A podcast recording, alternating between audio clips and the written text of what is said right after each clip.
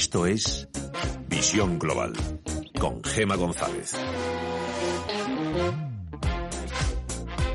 A vueltas con los fondos europeos cuando todavía ni nos han llegado. Desde hacía un mes más o menos Partido Popular y Ciudadanos venían reclamando un informe del Consejo de Estado sobre la rigurosidad en la aplicación de esos fondos. Pues bien, ese informe acaba de hacerse público y pone en evidencia lo que le preocupa al organismo y lo que le preocupa es que no haya un estricto control del dinero y de su vinculación con los fines para los que se han concedido. No es de extrañar que esté preocupado por saber a dónde se van a destinar unos 140.000 millones de euros que llegarán a España durante los próximos siete años, teniendo en cuenta los experimentos con gaseosa que se le ocurren al gobierno de coalición. Entre tanto, miramos a Wall Street que comienza marzo pisando fuerte mientras el mercado de bonos se tranquiliza y el interés del bono americano a 10 años cotiza en el 1,45%. La semana pasada llegó a dispararse por encima del 1,6%. Echamos un vistazo a las pantallas. Las mayores subidas se las está anotando el sector tecnológico y dentro de este sector el Nasdaq Composite está subiendo más de un 3% hasta los 13.593 puntos. El SP500 repunta un 2,6% en los 3.910 puntos y el promedio industrial de avión suma un 2,29% hasta los 31.640 puntos. Eso en Estados Unidos. Echamos también un vistazo a media sesión en tiempo real para ver qué está pasando en los principales mercados de Latinoamérica. En la Navarro, buenas noches. Buenas noches. Subidas generalizadas en los principales mercados de América Latina. El Bovespa de Brasil gana más de un 1,5, un 1,57 arriba y 111.766 puntos. También subidas del 1,4 para el IPSA de Santiago de Chile, marca 4.637 puntos. También por encima del 1% las ganancias del IPC de México se colocan los 45.053 puntos. Y por último, las subidas más moderadas para el Merval de Buenos Aires gana un 0,8 y marca 48.825 puntos. Echamos un vistazo también al mercado de divisas. El euro se cambia por 1,20 dólares y la libra por 1,39 dólares. En el mercado de materias primas tenemos al barril de referencia en Europa, el tipo Bren, que está bajando un 1,68%. Cotiza los 63,34 dólares el barril. El futuro del West Texas, el de referencia en Estados Unidos baja casi un 2% hasta los 60,29 dólares y nos falta por conocer el precio del oro. Está bajando un 0,64% en los 1.717 dólares y también el comportamiento en las principales criptomonedas. Alma, cuéntanos. Han empezado la semana con números verdes, con subidas importantes. El Bitcoin está ganando un 9% se sitúa ya por encima de nuevo de los 48.000 dólares, marca 48.427. Por su parte, el Ethereum ha recuperado los 1.500 dólares, concretamente se cambia a 1.520, también con subidas por encima del 9, concretamente el 9,6% arriba. Por último, miramos al Ripple, también está subiendo, gana más de un 5%, un 5,3 arriba y se cambia a 0,43 centavos de dólar. Así están los mercados, este es el tiempo real y toca buscar el análisis y como todos los lunes damos la bienvenida a José Ignacio Gutiérrez Lasso, que es presidente de MG Valores. José Ignacio, muy buenas noches. Muy buenas noches, Gema. Bueno, marzo parece que empieza pisando fuerte, ¿no?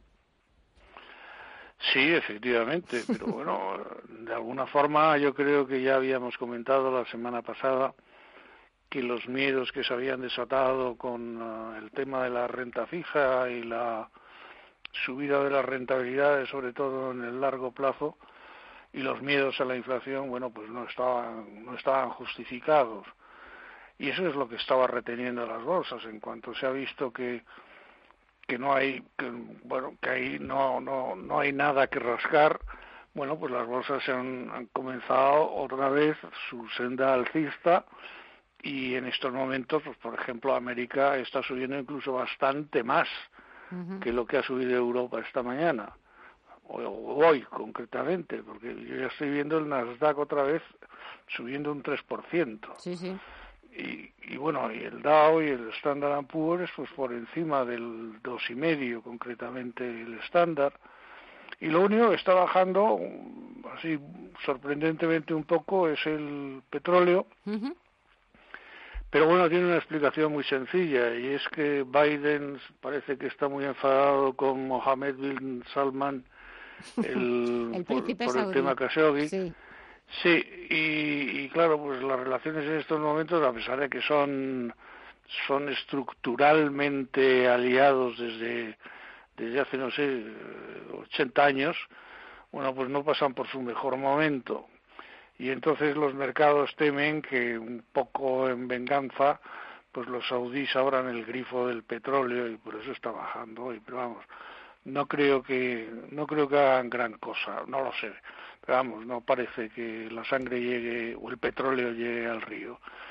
Así que bueno, pues estamos eh, otra vez eh, en la senda alcista, fundamentalmente además en los sectores que siempre, vamos, que siempre, que últimamente habíamos señalado, que son los sectores cíclicos, los sectores en el caso español eh, muy ligados al turismo, Hoy, por ejemplo, Amadeus pues, pues ha subido un 8%, cosa que también es un poco de, de temer, porque estas subidas muy fuertes lo que hacen es que provocan de alguna forma uh, pues realizaciones de beneficios, es, es lógico además. Y, y, bueno, pues todo está en orden, todo está en orden, no veo Nada, y desde luego el miedo a la inflación, pues eh, he repasado cifras y, por ejemplo, le puedo decir que la inflación subyacente, que es la verdadera, vamos, la que la que debe eh, la que es, marca la, la temperatura de la economía, en Europa, en la zona euro, eh, la inflación subyacente de la última década, es decir, 10 años, ha sido el 1,1%. Y concretamente el Banco Central Europeo ha hecho una especie de encuesta para ver qué es lo que se opina respecto de los tipos a largo de la inflación a largo plazo de la inflación a largo plazo en la es decir la próxima década no no dicen exactamente en qué periodo pero el largo plazo normalmente se toma ya a partir de los 10 años con lo cual sería muy equivalente a, la cifra del 1,1 de la última década. Bueno, y entonces sí, eh, se espera lógicamente una inflación un poco mayor, que es el 1,6, vamos. Yo creo que eso en, nuestros tiempos, pues, pues habríamos, no digo ya firmado, sino bailado encima, ¿no? Pero claro, eh, bueno, pues sí, tendremos, gracias a Dios, inflación un poco de inflación por una razón muy sencilla, porque se recuperará la economía. Mm. Es que es así de simple.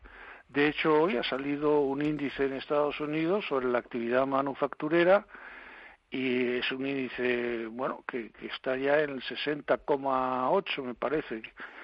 Por encima de 50 significa expansión y la actividad manufacturera está subiendo y ha igualado eh, este mes pasado ha igualado las cifras de hace dos años. O sea que, que la recuperación, por lo menos en Estados Unidos, parece clara. Europa, evidentemente, vamos un poco más retrasados, pero eh, iremos, iremos ahí.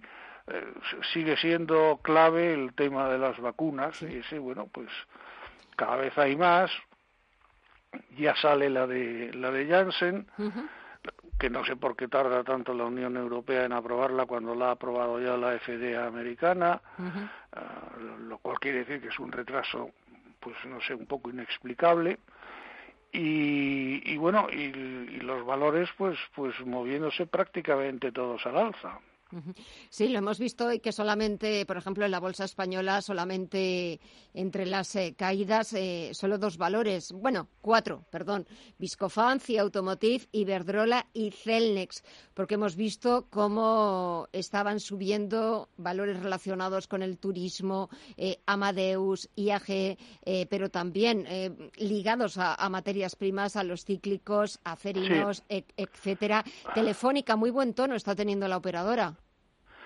Sí, es curioso porque, claro, el que te, te quiten el 25% del, del dividendo, pues, pues eh, no sé por qué ha subido Telefónica, lo digo sinceramente, porque después de la junta del otro día, Bueno, pues al final sí, los resultados son mejor de lo esperado, de acuerdo, perfecto.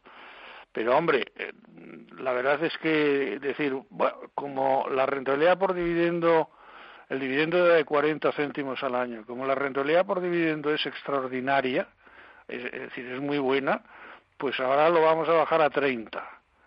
Vamos a ver, la rentabilidad de dividendo era muy buena porque el, eh, el precio de la acción ha bajado una salvajada. Y entonces, claro, es una cuestión de, dividendo y divisor, pero eh, resulta que mm, porque tenga una alta rentabilidad debido al dinero que los accionistas pierden con la cotización, bueno, pues ahora se les castiga con, con menos dividendo, en vez de 40 serán 30, y, la bolsa pues lo ha cogido bien. ¿Qué quiere usted que le diga? No lo entiendo, pero bueno, pero es así. Debemos, vamos, los accionistas deben ser un poco masoquistas, no lo sé. bueno, de momento, sean masoquistas o no, hoy han recibido una buena noticia porque Telefónica ha cerrado eh, con subidas, eh, si no me equivoco, del 4,17%. Los títulos de la operadora, las Matildes, esas famosas Matildes, están ya a 3,67 euros. Y nada, una última recomendación. Hemos eh, empezado marzo y es el primer día, día 1 de marzo, pisando fuerte, parece que con ganas. ¿Cuál sería tu consejo, recomendación para los próximos días? Bueno, pues eh, yo creo que hay que, primero, el que esté invertido, que, que desde luego, bueno, pues está perfectamente. Los sectores, yo creo que son perfectamente, los hemos definido varias veces, son los sectores cíclicos y son los sectores, eh, sobre todo, los turísticos, pero también, bueno, estamos viendo, pues eso, los cíclicos de ArcelorMittal, estamos viendo Acerinox, estamos viendo bueno, todos los que son la actividad económica de fondo, porque esto empezará dentro de X tiempo, dentro, vamos, de X tiempo, empezará dentro de meses, pero pocos meses, a tener una actividad mayor. Y los que no estén en el mercado, los que pues que aprovechen porque habrá habrá eh, caídas, habrá caídas, incluso si sube muy fuerte, pues habrá caídas también fuertes en un cierto momento que es lo típico de los mercados alcistas. Bueno, pues que aprovechen precisamente esas correcciones duras para, para añadir eh, para añadir posiciones o para entrar en esos momentos. Pues nos quedamos con esas recomendaciones, con el consejo y en análisis, como siempre, de José Ignacio Gutiérrez Lasso, presidente de MG Valores. José Ignacio, cuídate mucho, a ver si seguimos con estas mismas ganas y esta misma fuerza toda esta semana de, de, marzo y a ver qué nos contamos el próximo lunes. Un fuerte abrazo, cuídate mucho. Igualmente, muchas gracias. Visión Global. Los mercados. Bontobel Asset Management patrocina este espacio. De vuelta a las principales bolsas europeas, el IBEX 35 ha comenzado este mes de marzo con alzas del 1,86% y rozando los 8.400 puntos con la vista puesta en sus máximos anuales, pero también en los PMI manufactureros que se han publicado en la eurozona y que han confirmado la expansión en el mes pasado. La industria europea suma ya ocho meses de recuperación tras el shock provocado por el coronavirus. De esta forma, las compras han vuelto a la renta variable ante el relajamiento de los intereses en los bonos soberanos europeos. En el caso del bono patrio, del bono español a 10 años, su rentabilidad baja al 0,33% con la prima de riesgo bajando hasta los 66 puntos básicos. Y volviendo a la bolsa española, Amadeus y Viscofan han sido la cara y la cruz. Amadeus ha sido el valor más alcista con subidas del 8%, seguido de cerca por IAG, que ha sumado un 7%. Acerinox también se ha colado entre los ganadores después de anunciar sus resultados de 2020 y sus previsiones para este año. También Farmamar, que ha anunciado un acuerdo para comercializar uno de sus medicamentos antitumorales en Latinoamérica. En el lado contrario, solo dos valores en negativo, Viscofan y CIE Automotive. Y en el mercado continuo, las acciones de Niesa se han disparado un 40% tras anunciar el lanzamiento de una nueva línea de negocio enfocada a las renovables, con una cartera de más de 2.600 megavatios en proyectos fotovoltaicos. La compañía española especializada en el sector inmobiliario se suma así al auge de las renovables, coincidiendo también con la inminente salida a bolsa de la división de energía de Acciona, con más de 20 gigavatios o la posible alianza entre ACS y la francesa Vinci para desarrollar proyectos de 25 gigavatios. Deutsche Bank también sucumbe ante Mediaset, a la que duplica su precio objetivo. El pasado 25 de febrero fue el turno de JP Morgan que disparó los títulos de la compañía española que este lunes ha sumado un 1,45% hasta los 2,38 euros tras el informe favorable de Deutsche Bank que sube un 50% el precio objetivo de Mediaset España desde los, desde los 3,60 hasta los 5,40 euros. Según los analistas del Banco Germano, en 2021 creen que las acciones de medios de comunicación y digitales van a seguir estando expuestas al flujo de noticias procedentes del COVID. La pandemia está provocando recortes significativos de la retribución variable de los empleados de banca. Por culpa de la notable caída de la venta de productos financieros provocada por la crisis, especialmente los que dejan más margen financiero, como los fondos de inversión y los planes de pensiones. BBV ha aplicado un recorte lineal del 40% en el bonus que los trabajadores de la red comercial en España cobran todos los años en febrero. Y Endesa pone a José Manuel Revuelta al frente de su negocio de infraestructuras y redes. Sustituyendo a Gianluca Chaquialupi, que ha estado al frente de la e-distribución, la filial de distribución del grupo durante los últimos tres años. Revuelta será el encargado de implementar el plan de Endesa para digitalizar las redes de distribución, área en el que la energética invertirá 2.600 millones de euros en los próximos tres años. Bontobel Asset Management ha patrocinado este espacio. Bontobel Asset Management. Calidad suiza con el objetivo de obtener rendimientos superiores a largo plazo. En Bontobel Asset Management siempre estamos a la vanguardia de las inversiones activas en bonos y acciones. Para más información, entre en nuestra página web bontobel.com barra am. Bontobel Asset Management, su especialista global en fondos de inversión.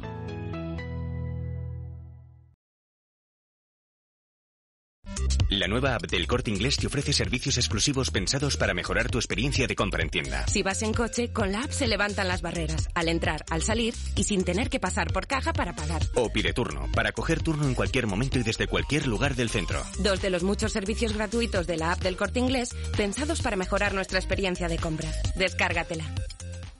Información internacional.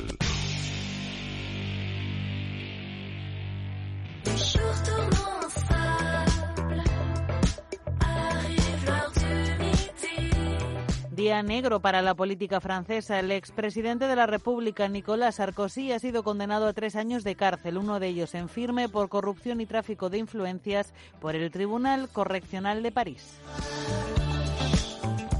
La instrucción está basada en una decena de conversaciones entre Sarkozy, su abogado defensor Thierry Herzog y un alto magistrado llamado Gilbert Asibeg, según las cuales habrían cometido varios delitos íntimamente ligados, violación del secreto de una instrucción penal, intercambio de favores profesionales, corrupción activa y pasiva al más alto nivel del poder político y judicial del Estado. Sarkozy devient donc le deuxième ex-président français condamné par la justice sous la Ve République. La presidenta de la sala ha especificado que el expresidente no tendrá que ingresar de momento en la cárcel. Podrá cumplir el año de prisión firme en su casa, pero deberá ser controlado por un dispositivo electrónico. Así que de momento no veremos la imagen de Macron entrando en la cárcel. Queda la sentencia históricamente capital, judicial y política, ya que el expresidente está actualmente en los consejos de administración de grandes empresas francesas y ha sido consejero personal del presidente Macron, quien ciertamente en los últimos tiempos se había distanciado de Sarkozy. El senador de la República en marcha, Philippe Dominati, ha dicho que es una decisión judicial muy grave. De momento, el propio Sarkozy no se ha pronunciado sobre el tema, si lo ha hecho su mujer, la cantante Carla Bruni, que ha querido mostrarle su apoyo a través de la red social Instagram con una foto de los dos y un mensaje. La lucha continúa, la verdad saldrá a la luz. Sarkozy volverá además a sentarse en el banquillo dentro de dos semanas. La misma instancia que hoy ha hecho público su veredicto le tiene citado el día 17 para juzgarle por el caso Bigmalion. Es el nombre de la empresa de comunicación y eventos que organizaba sus mítines en la campaña presidencial de 2012 en la que fue derrotado por el socialista François Hollande. Es la primera vez que un expresidente de la República Francesa es condenado en firme. Su predecesor en el cargo, Jacques Chirac, también lo fue, pero por un caso de empleos ficticios en el Ayuntamiento de París en la época en la que Chirac era alcalde.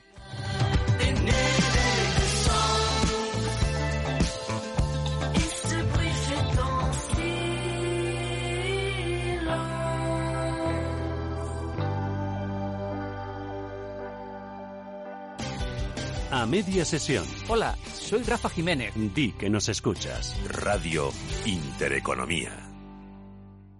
¿Te interesan los mercados financieros?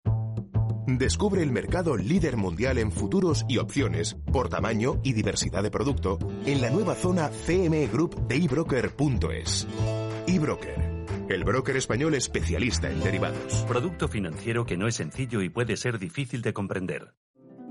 Érase una vez una tarjeta de crédito, la tarjeta revolving, que te prometía más cosas que el genio de la lámpara, pero pasó el tiempo y te diste cuenta de que aquello era un cuento. El genio se había quedado con tu dinero. ¿Quieres recuperarlo? Nosotros lo haremos por ti. Somos Durán y Durán Abogados y sabemos cómo hacerlo. Entra en duranyduránabogados.com y que no te vengan con cuentos. Seas como seas, hay un extra tiernos para ti. Están los extra divertidos, que piden ternura los extravitales que quieren ligereza sin renunciar al sabor. Y los extra exigentes que no se la juegan con la terneza. Los extratiernos. Extraordinarios y extratiernos para todos. El Pozo, uno más de la familia.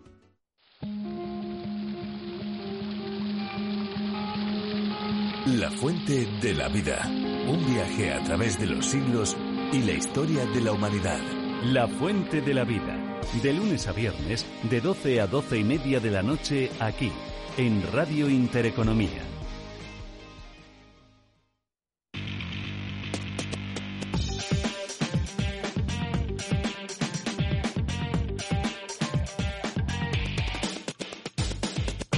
Empezamos el repaso a la prensa internacional cuando pasan casi 28 minutos de las 9 de la noche, una hora menos en Canarias, en el Reino Unido. Allí en el diario The Times destacan unas declaraciones del premier británico de Boris Johnson. Descarta el pesimismo sobre la recuperación económica. Boris Johnson ha dicho que la recuperación económica de Gran Bretaña será más fuerte de lo que creen los pesimistas, en medio del optimismo sobre el programa de vacunación y todo ello en vísperas de la presentación este miércoles del plan, del, del plan de presupuestos para el año que viene. En The Guardian, el expresidente francés Nicolas Sarkozy, condenado a prisión por corrupción, declarado culpable también de tráfico de influencias, pero, dice este diario, lo acabamos de contar también en Misión Global, que es poco probable que llegue a entrar en prisión. Los diarios franceses llevan este tema a un segundo plano y hablan de otros asuntos. Leemos en Le Monde y en Le Seco que Emmanuel Macron ha pedido aguantar con el confinamiento otras cuatro o seis semanas y especifica que no tiene calendario de momento para la reapertura del país. En el Handelsblatt alemán, criptomonedas, el Bitcoin divide al mundo financiero. Para algunos es oro digital, para otros un objeto de especulación de alto riesgo. Y se pregunta este diario, ¿puede el Bitcoin luchar por un lugar permanente en el sistema financiero? Lo veremos.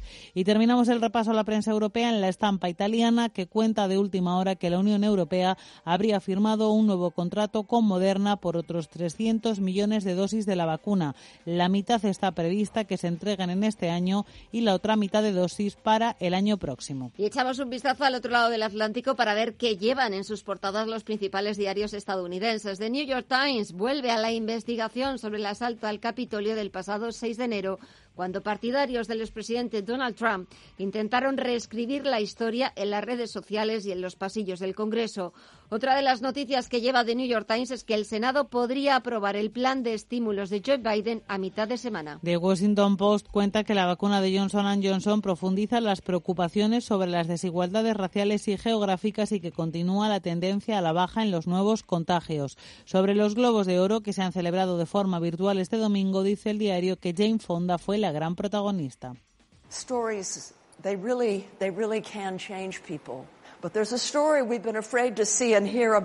Recogió el premio Cecil B. DeMille a toda una carrera y dio un emotivo discurso invitando a Hollywood a dar la oportunidad a las voces diversas de que sus historias se oigan y se vean. The Wall Street Journal, por su parte, se pregunta si la inflación es un riesgo. Responden los expertos que no por el momento, pero que podría serlo en el futuro. En América Latina, el Clarín argentino abre con la intervención del presidente Alejandro Fernández en el Congreso y el duro mensaje que ha lanzado contra la oposición por el escándalo del vacunatorio VIP. No llegué a la presidencia para ser sordo a las críticas bien intencionadas, como tampoco llegué a la presidencia para dejarme aturdir por críticas maliciosas que responden a intereses inconfesables de poderes económicos concentrados que en ocasiones buscan sembrar la fractura, la polarización y la discordia entre el pueblo argentino, profundizando las heridas que como sociedad cargamos. En Chile, el Mercurio lleva el anuncio que ha hecho el presidente Sebastián Piñera de que la mitad de los profesores están ya vacunados para el comienzo del año escolar. Porque los niños hoy día se van a reencontrar con sus amigos, con sus compañeros de clase, con sus compañeros de colegio. Y eso es parte que uno atesora como un recuerdo imborrable en la vida. El Universal de México recoge el momento en el que un espontáneo sorprende en la mañanera, la conferencia que da todos los días el presidente Andrés Manuel López Obrador. El hombre entró por detrás de la mampara para hablar con el presidente y ahora se investiga cómo pudo burlar la seguridad del Palacio Nacional Mexicano. Y terminamos el repaso a la prensa latinoamericana en el brasileño Globo que destaca que el nuevo repunte de casos de coronavirus cuestiona la decisión de cerrar los hospitales de campaña.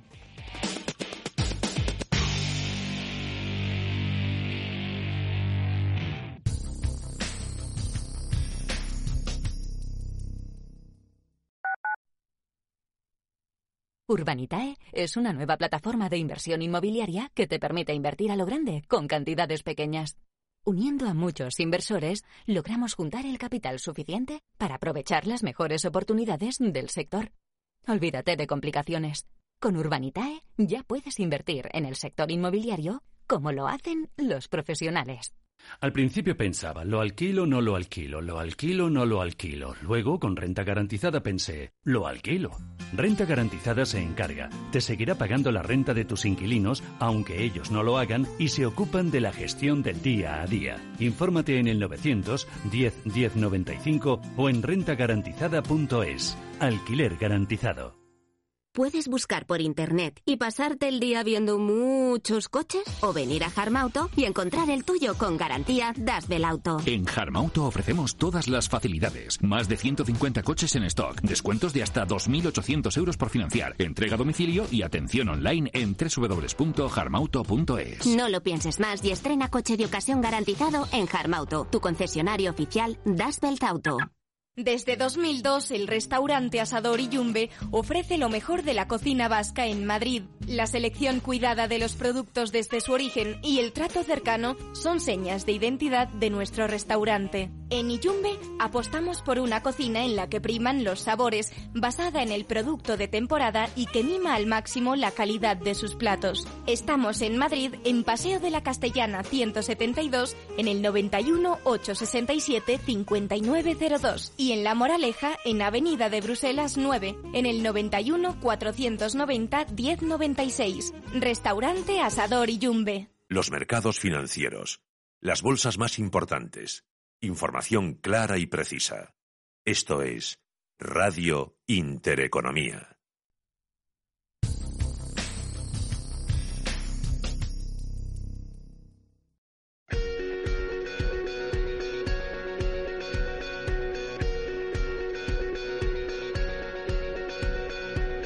En Visión Global, la entrevista del día.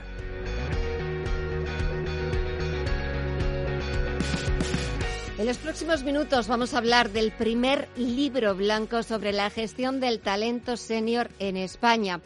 Un libro blanco que presentaron hace unos días la Fundación ADECO y la Fundación Seres. El objetivo de este trabajo, concienciar a empresas, poderes públicos y sociedad en su conjunto sobre el protagonismo que la fuerza laboral senior va a adquirir en los próximos años. Para hablar de este primer libro blanco sobre la gestión del talento senior en España, hemos invitado esta noche a Francisco Mesonero, es director general de la Fundación ADECO. Señor Mesonero, muy buenas noches. Hola, buenas noches. ¿Me permite tutearle?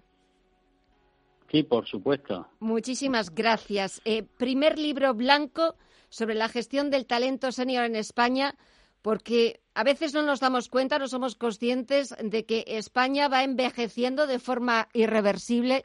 Eso es un hecho, es una realidad. Pero en cambio, seguimos renunciando al talento más veterano. ¿Por qué? Bueno, efectivamente, como bien dices, eh, el problema o, la temática, por llamarlo de alguna forma, del talento senior es ya un clásico, digamos, todos los años, porque desgraciadamente siempre eh, tenemos que poner sobre la mesa pues eh, la barrera con la que se encuentran las personas mayores de 55 años a la hora de incorporarse al mercado laboral. Principalmente la barrera, como ocurre con muchos otros grupos, digamos, eh, que están discriminadas de, de cara al mercado laboral, tiene un denominador común, que son los prejuicios y los estereotipos que tenemos eh, la sociedad en general y, que pensamos que una persona eh, con 55 años una persona desfasada, es una persona que no tiene capacidad para llevar a cabo pues eh, digamos un proceso de lo que se denomina ahora de upskilling y, de poder de alguna forma eh, completar digamos sus conocimientos unas competencias digitales y tecnológicas que le permitan estar a la altura de lo que demanda el mercado laboral. Y, básicamente eh, el libro es una respuesta a esa situación que venimos observando ya desde hace aproximadamente dos décadas, que, que son los 20 años que lleva ya la Fundación ADECO en el mercado y que vemos que eh, siguen siendo eh, los mayores de 55 años las víctimas, eh, y en el caso de las mujeres más todavía, a la hora de incorporarse en el mercado laboral. Es decir, nosotros hacemos un, informe anual que se denomina Tu edad es un tesoro y en ese informe se ha destacado este año que un 40% de los seleccionadores en las empresas admite descartar los currículums de los profesionales senior de manera automática. ¿eh? Y, bueno, pues eh, hay que hacer un trabajo ahí importante que recoge el libro eh, con algunas recomendaciones, no solo para las empresas, sino también para la administración pública que tiene un papel importante. ¿no? Es que, Francisco, si no se acometen medidas urgentes, no solamente es que estas personas mayores de 55 años no vuelvan a encontrar otro empleo, no puedan volver a reincorporarse al mercado laboral, sino que estamos hablando de cómo el mercado laboral en general, nuestro mercado laboral podría perder hasta el 15% de su talento. Estamos hablando de talento, de profesionalidad, de capacidad, de experiencia. Efectivamente, hoy eh, los desempleados, como bien dice, mayores de 55 años, ya superan el medio millón de personas, eh, representa, como bien has dicho, el 15%, pero hace 10 años, en el, en el 2010 aproximadamente, el 2011, eh, estamos hablando de un 8%, con lo cual prácticamente se ha duplicado la presencia de mayores de 55 años y bueno, tan solo hay que retrotraerse en el tiempo para darse cuenta de que esta situación no solo no va a cambiar, sino que de alguna forma eh, se va a agravar eh, en, en, las próximas décadas porque no hemos recuperado tasas de natalidad eh, que parten del año 96, donde tuvimos la, tasa de natalidad más baja del mundo, estuvimos en torno a 0,8 hijos eh, por matrimonio, eh, por pareja, y hoy apenas llegamos al 1,33.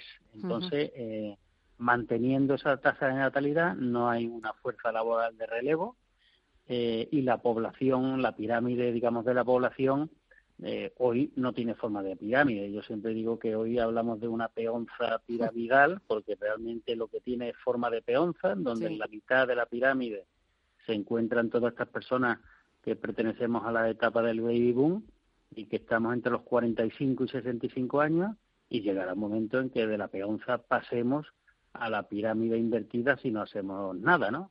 Hay buenas noticias, tenemos una edad, una esperanza de vida eh, envidiada por muchos países, pero claro, toda esa longevidad que tiene hoy la población, de alguna forma tiene que venirse acompasada con una, mm, digamos, una participación activa de esas personas mal llamadas eh, envejecidas y que hoy tienen 55 años y que están en plenas facultades para continuar trabajando eh, una década o dos o, o 15 años más, ¿no? Y ya para terminar, Francisco, ¿qué sería lo más urgente? Si tuvieras que hablar con, con, el Gobierno, con las administraciones públicas, con los responsables eh, de volver a meter a todas estas personas, volver a meter, a reincorporar a este talento, ¿cuál sería la primera medida que incluirías? Bueno, yo haría, eh, voy a resumir rápidamente eh, cuáles son las dos eh, recomendaciones que, bueno, porque no solo se destacan en el libro, sino que yo de alguna forma he venido repitiendo estos últimos años. Una eh, tiene que ver mucho con el mundo empresarial y tienen que estar dispuestos a desarrollar políticas de diversidad e inclusión que, eh, pues que de alguna forma tengan como objeto eh, eh, promover un cambio cultural en la organización. Eso que suena eh, probablemente tan complicado, el cambio cultural no es otra cosa que derribar esos prejuicios y que una persona de 30 años pues no vea que mal que una persona de 58 se incorpore en el puesto de trabajo al lado. Es decir, que rompamos, digamos, esas etiquetas que tenemos eh, por costumbre ponerle a todo, ¿no? Y después, y después, desde el punto de vista de la administración pública, hay un mensaje claro. el sistema de pensiones no va a aguantar eh, mucho más si seguimos esta tendencia y, y el sistema de pensiones pues va a quebrar. Eh, tendríamos que hablar ya de planes de jubilaciones privados y, en definitiva, eh, hay que jugar mucho con el tema impositivo, es decir, eh, las personas que logran cotizar y alcanzar una jubilación eh, que se han ganado a través de sus 35 años cotizando, pues eh, se les podría permitir eh, compaginar, digamos, un trabajo por cuenta ajena con esa jubilación que, tiene, que han de alguna forma generado a lo largo de los años. Para un Estado eso no es un coste, es un ingreso. Es decir, la jubilación ya la tienen desde el momento en que una persona se jubila hasta que fallece, que hoy, eh, agraciadamente, mucho tiempo. Es decir, estamos hablando de una edad media de 85 años en España, pues se jubila uno con 63, pues eh, desde los 63 a los 85 estamos pagando una jubilación. ¿Permite usted que esa persona tenga un ingreso adicional, cotice y pague impuestos por esos nuevos ingresos?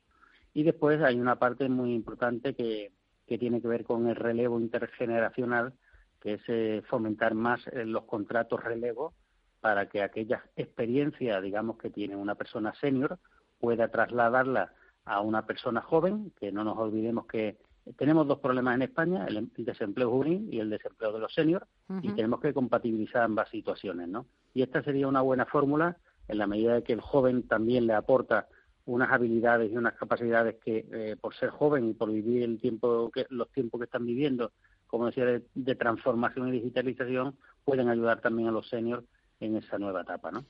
Pues eh, a ver si conseguimos entre todos, eh, sobre todo, no desperdiciar ese talento de los seniors, ese talento más veterano que puede llegar a convertirse en un asunto de Estado y sobre el que deberían empezar a, a poner eh, remedio y a, y a, implementar medidas urgentes cuanto antes. Francisco Mesonero, director general de la Fundación ADECO. Ha sido un verdadero placer. Muchísimas gracias por poner el foco en ese talento senior, por llamar la atención Esperemos que, que, vuestras voces sean escuchadas y hasta otra próxima ocasión. Un fuerte abrazo. Muchísimas gracias a vosotros por ser el altavoz también. Muchas gracias.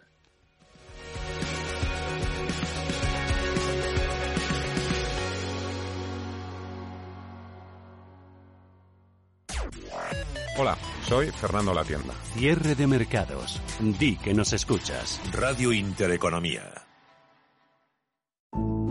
Volver a viajar. Volver a disfrutar de los tuyos. Volver a planificar tus próximas vacaciones. Prepárate y acumula ilusión para volver a soñar.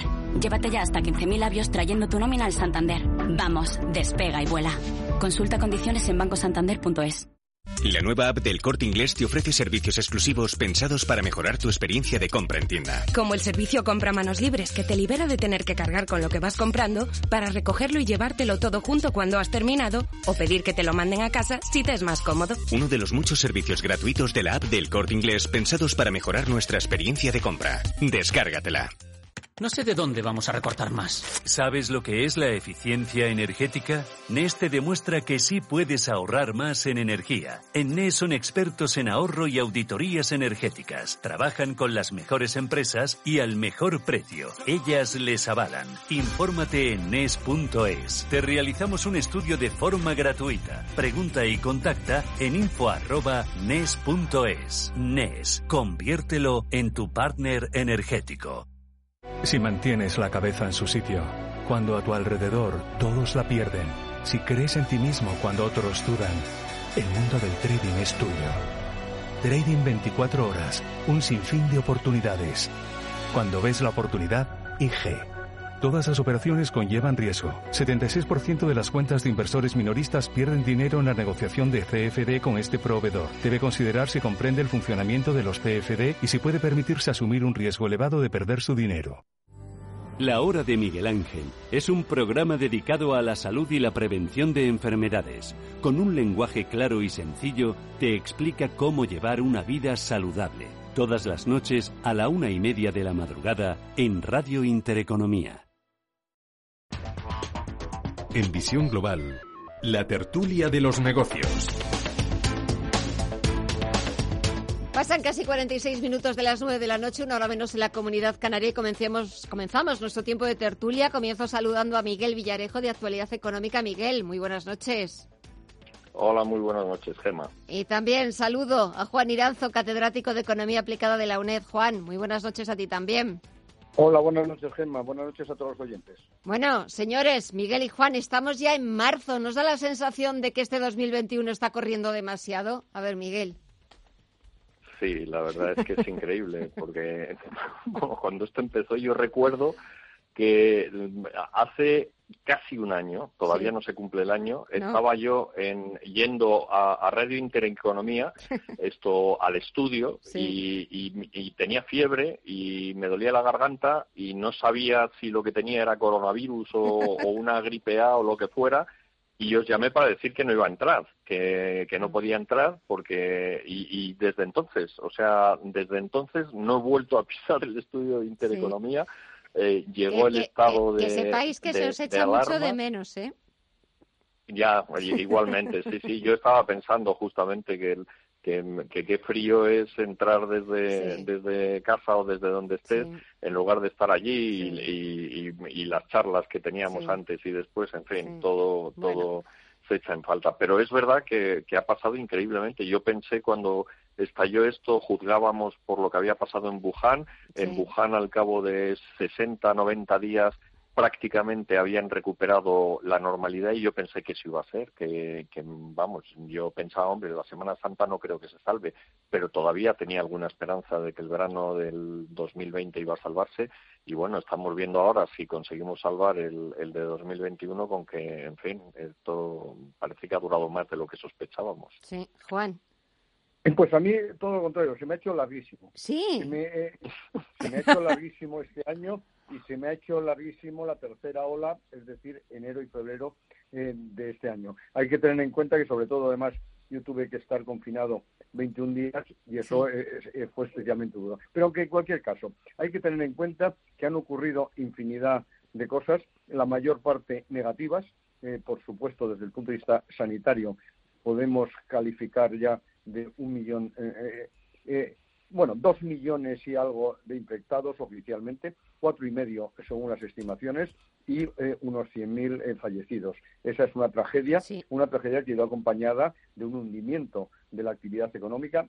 El PIB cayó el 11% en el año 2020 y lo malo es que enero y febrero no han sido buenos. ¿eh? Hoy hemos tenido el dato de matriculación de automóviles que ha caído un 38% eh, respecto a enero que ya había caído un 51%. Por tanto, es gravísima la situación que estamos viviendo en estos momentos y por otro lado pues el gobierno no termina de responder adecuadamente a los retos y de hecho hoy mismo también nos han dicho que esos 10.000 millones que era la primera ayuda que iba a venir de Europa, se va a retrasar significativamente.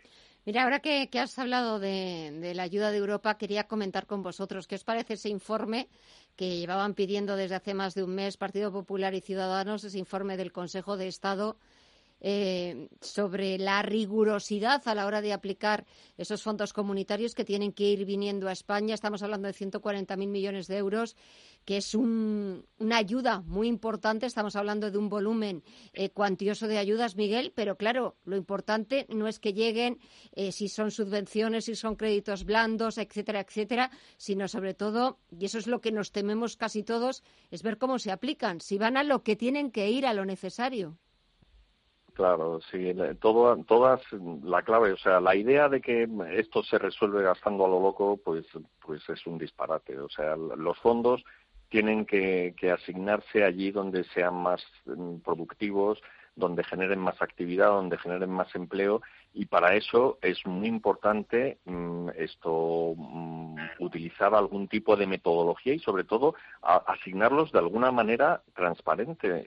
entonces, lo que ha puesto de manifiesto el dictamen del Consejo de Estado es para em, empezar la opacidad con que se está llevando a cabo todo el proceso. Ha habido iniciativas para que la asignación de estos fondos no se eh, confiase a, una mm, comisión interministerial como parece que va a ser el, el el tema al final, sino que se confiase a un grupo de expertos, que se crease un grupo de expertos que valorasen los proyectos y que de algún modo garantizasen que se iban a, que iban a invertirse en, con, la finalidad de generar bienestar a la, sociedad. Bueno, pues lo que nos ha dicho el Consejo de Estado es que se han eliminado, es todo lo contrario. O sea, el, Consejo de Estado, el informe para empezar lo han ocultado. Pero luego, claro, ¿por qué lo han ocultado? Pues porque el dictamen del Consejo de Estado dice que también es poco transparente el modo en que se van a asignar estos fondos, porque no lo que echa en falta son mecanismos de control sobre, sobre la contratación y en general sobre cómo se van a asignar. Y es más, pone el, alerta de que, de que la inseguridad jurídica y la inseguridad económica es tal que si se llevasen a, si demandasen ante el Tribunal Constitucional, podía admitirse a trámite, con lo cual esto podía ser esto catastrófico. La forma en que lo están haciendo, los, la, la, la escasa transparencia que está poniendo de manifiesto el gobierno, pues es un, es un riesgo grave para, para la eficacia por más que el hecho de que, haya, de que haya ese volumen de dinero, pues en fin, sí algo hace a la economía. Desde luego es mejor que no tener nada, pero malgastarlos es una oportunidad histórica mm, que, no se va a repetir muchas veces. En primer lugar, el, gobierno eh, eh, no ha tenido eh, transparencia en la mayor parte de los asuntos económicos. Hay que recordar las famosas compras sanitarias en los primeros meses de la pandemia. En segundo lugar, hay que tener en cuenta que como no se hagan bien las cosas, no solo no se va a eh, perder eh, una oportunidad, sino que además probablemente se pierdan parte de los fondos. ¿eh? Yo creo que si no lo hacemos bien puede suceder lo de aquello de Bienvenido Mr. Marshall. Yo lo recomiendo al presidente del Gobierno que vea la película. ¿Por qué? Porque estos proyectos, tal y como ha establecido la Comisión Europea, sobre todo para tener acceso a, a los 72.400 millones de transferencias, es decir, a fondo perdido, tiene que ir contra proyectos concretos, proyectos que mejoren el potencial de crecimiento, proyectos que mejoren eh, eh, a través de la digitalización la eh, competitividad de la economía, proyectos que mejoren la calidad medioambiental a través de transición ecológica, etcétera, etcétera. Y en este sentido, lo que hay que tener en cuenta es que son proyectos concretos y, que además tienen que ser aprobadas por el 60% de la población europea a través de los países que la representen y que además cada país tiene la posibilidad de denunciar un proyecto si no se están cumpliendo adecuadamente eh, eh, los objetivos. De tal manera que la transparencia es clave y, este informe lo que pone manifiesto es que hasta ahora las reglas para tener acceso, solicitar esos fondos que acaban el 30 de abril la solicitud, bueno, pues no son nada transparentes. Yo creo que además lo que tampoco tiene mucho sentido es dividirlos por comunidades autónomas, etcétera, sino que tienen que ser por proyectos. Eh, veremos a ver en cómo van llegando esos fondos europeos y sobre todo lo más importante, lo, que también ponía en evidencia ese informe del Consejo de Estados es eh, bueno pues cómo cómo se va a controlar que ese dinero vaya eh, donde tiene que ir. Estaba hablando antes, Juan Miguel, de ese dato de matriculaciones, de cómo el mercado automovilístico se hunde. También eh, Bruselas parece que está ultimando eh, su propuesta de pasaporte de vacunación. Esa campaña de vacunación, por cierto, que aquí en España está yendo más lenta de lo previsto. Reino Unido nos está llevando, pero a casi toda Europa, la delantera. No, el ritmo de vacunación en España es similar al, del, al de Europa continental. Es más, mm, probablemente vamos un poquito más deprisa que los franceses y los alemanes. Esto se está haciendo mal porque no hay vacunas. O sea, el, secreto no es, no es que seamos más o menos mm, eficientes, sino que sencillamente la compra de vacunas centralizada pues mm, se hizo con arreglo a criterios que no primaban la, rapidez y la eficacia, sino que primaban probablemente el precio y eso, mm, pues las consecuencias es que mm, sencillamente tienen menos vacunas de las que tienen los otros en otras áreas geográficas. Entonces, eso, eso es uno de los factores. Y luego, mm, respecto del, del tema del, del automóvil, pues es que es lógico, ya, vamos, yo, a mí los, depósitos de, gasolina ahora me duran una eternidad, porque casi no cojo el coche. Entonces, bueno, es lógico que, que todo el mundo esté posponiendo decisiones de ventas de, de compras de, de coches. La, la industria del automóvil tiene, tiene que sufrir, pero bueno, cabe esperar que si la campaña de vacunación Mm, coge, coge tracción y yo desde luego al pie de mi casa tengo un ambulatorio y hoy ya han puesto incluso bancos para que los ancianitos que están siendo vacunados se puedan sentar, aunque tienen que estar ahí a la intemperie. Pero yo creo que todo esto, a medida que se vayan aprobando más vacunas y que vayan llegando más vacunas, esto se, se ganará, se ganará tracción, se ganará ritmo y eso se notará en todos los ámbitos, incluido el económico, por supuesto. Como muy bien ha dicho Miguel, lo primero que necesitamos son más vacunas, pero ¿por qué las tiene que comprar centralizadamente el sector público, la Unión Europea o, eh, el gobierno español? No, señor, también podían dejar eh, que comprasen que están en condiciones de hacerlo eh, el sector privado, las distribuidoras farmacéuticas, etcétera. Y eso quizá agilizaría el proceso. Luego, en segundo lugar, para conseguir de verdad una inmunidad de grupo antes del verano, es decir, eh, que estemos vacunados el 70% de los ciudadanos mayores de edad, eh, eh, requeriríamos inyectar unos 400.000 dosis al día. Por tanto, hay que aumentar significativamente. Si tenemos las vacunas, que parece ser que en abril disponemos de ellas, lo que hay es que habilitar todas las posibilidades, no solo la sanidad pública, sino la privada, las mutualidades empresariales y el ejército. Todo el potencial. Y eso no parece que esté previsto. Y luego, por otro lado, hay que tener en cuenta que el sector del automóvil, evidentemente, eh, eh, se ve penalizado porque no haya movilidad, como el turismo. Yo creo que para el turismo va a ser muy bueno, sobre todo por Gran Bretaña, ese pasaporte de vacunación. Eso va a ser clave y, de hecho, han aumentado las reservas procedentes de Gran Bretaña el 600%, pero, por otro lado, hay que tener en cuenta que el automóvil ya fue un sector que fue demonizado, y lo hemos comentado en, en esta eh, radio hace mucho tiempo, es decir, antes del COVID, por parte de este gobierno, y luego, por otro lado, que lo que tenían es que haber eliminado ese impuesto exótico, que es el de matriculación, y en lugar de eliminar lo que han hecho, no utilizar la moratoria que tenían y subirlo en el mes de enero, que eso provocó una caída de las ventas del 51% y ahora del 38% en el mes de febrero. Eh, eh, ¿qué, sucede? Que, que, da de libro, ha subido el impuesto de matriculación porque han subido los ratios, en lugar de congelar los ratios eh, de emisión de CO2. Y luego, por otro lado, bueno, pues es que hay que tener en cuenta que la campaña turística no termina de arrancar y en este mes o en el mes de marzo, pero sobre todo en febrero, se compraban en flotas eh, para alquileres turísticos, dado que normalmente en marzo se iniciaba la campaña turística. Todos estos factores hacen eh, que la demanda no se incremente, pero el Gobierno, una vez más, ha respondido en sentido contrario a lo que ha hecho en otros países, que es bajar el IVA de los coches. Aquí tenemos un impuesto exótico, exótico porque es el único país que tiene impuesto de matriculación y encima lo hemos subido. Pues eh, señores, me quedo ya sin tiempo. Hemos comenzado, parece que fuerte, por lo menos en las bolsas, este mes de marzo, a ver si, si nada lo, lo estropea. Y damos la bienvenida a una primavera, nada, dentro de poquito, que nos eh, llene un poquito más de optimismo, porque ya estamos, eso, en el tercer mes del año. Juan Iranzo, Miguel Villarejo, muchísimas gracias a los dos por estos minutos. Que paséis una muy buena semana y hasta la próxima. Un fuerte abrazo a los dos. Buenas noches. Que viene. Un abrazo, Gemma. Bueno.